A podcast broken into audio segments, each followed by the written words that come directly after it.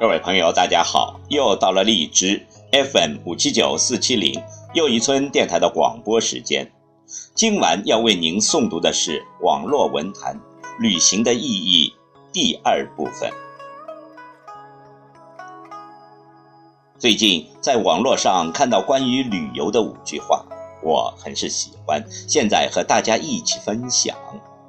一，旅行最重要的不是目的地。而在于旅行的心情。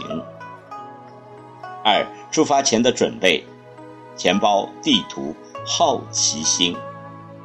三、脚在地狱，眼在天堂。四、不论走到哪儿，最重要的东西是勇气。五、旅行的意义在于找到自己，而非浏览他人。请听余光中写的《旅行的意义》第二部分。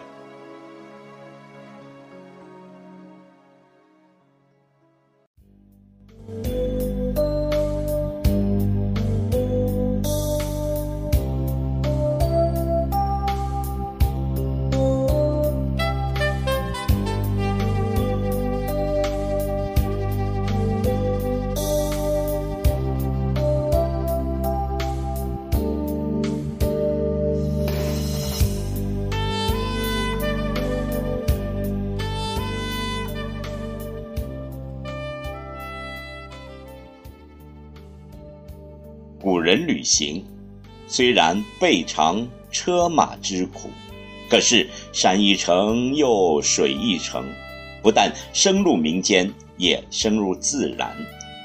就算是骑马，对皮肉当然要苦些，却也看得比较真切。像陆游那样“细雨骑驴入剑门”，比起半靠在飞机的沙发里凌空的越过剑门。总有意思的多了。凡是交通方式越原始，关山行旅的风尘之感就越强烈，而旅行者的成就感也就越高。三十五年前，我随母亲从香港迁去台湾，乘的是轮船。风浪里，清澈了两天两夜，才挑见基隆浮在水上。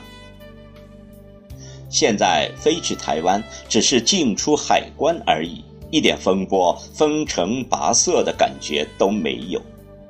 要坐船也坐不成了，所以我旅行时，只要能乘火车，就不乘飞机。要是能自己驾车，当然更好。有些豪气的青年骑单车远征异国，也不全是为了省钱，而是为了更深入、更从容，用自己的筋骨去体验世界之大，道路之长。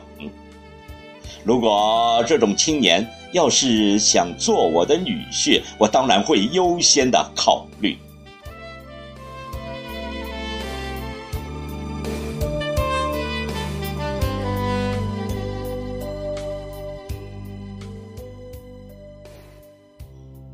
旅行者像蚕蛹一般，把习惯之茧咬破，飞到外面的世界去。大大小小的烦恼，一股脑儿的都留在自己的城里。习惯造成的厌倦感令人迟钝，一过海关，这种湿疹浮生一般的感觉就彻底的摆脱了。旅行不但是空间之变，也是时间之变。一上了旅途，日常生活的秩序全都乱了。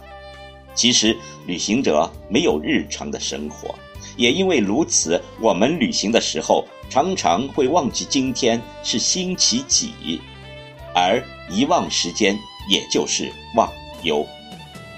何况不同的国度有不同的时间，你已经不用原来的时间了，怎么还会受制于原来的现实呢？还有就是旅行的前夕，会逐渐的预感出发的兴奋，现有的烦恼似乎较容易忍受了。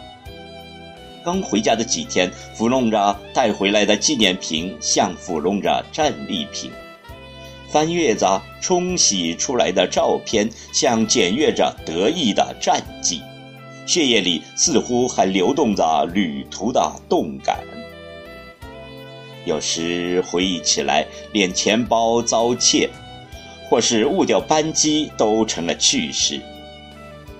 听人阔谈旅途的趣事，跟听人追溯谚语一样。尽管听的人割靴搔痒，半信半疑之余，勉力维持着礼貌的笑容。可是说的人总是眉飞色舞，再三交代细节，却意犹未尽。所以旅行的前后都受到相当愉快的波动，几乎说得上是精神上的换血，何以解忧？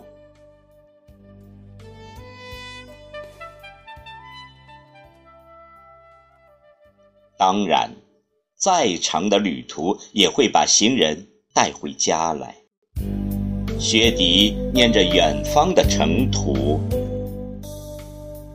世界上一切的桥，一切的路，无论是多少左转右弯，最后总是回到自己的门口。然而，出门旅行也不过像醉酒一样。解忧的时效总归有限，而宿醉醒来也是同样的茫然。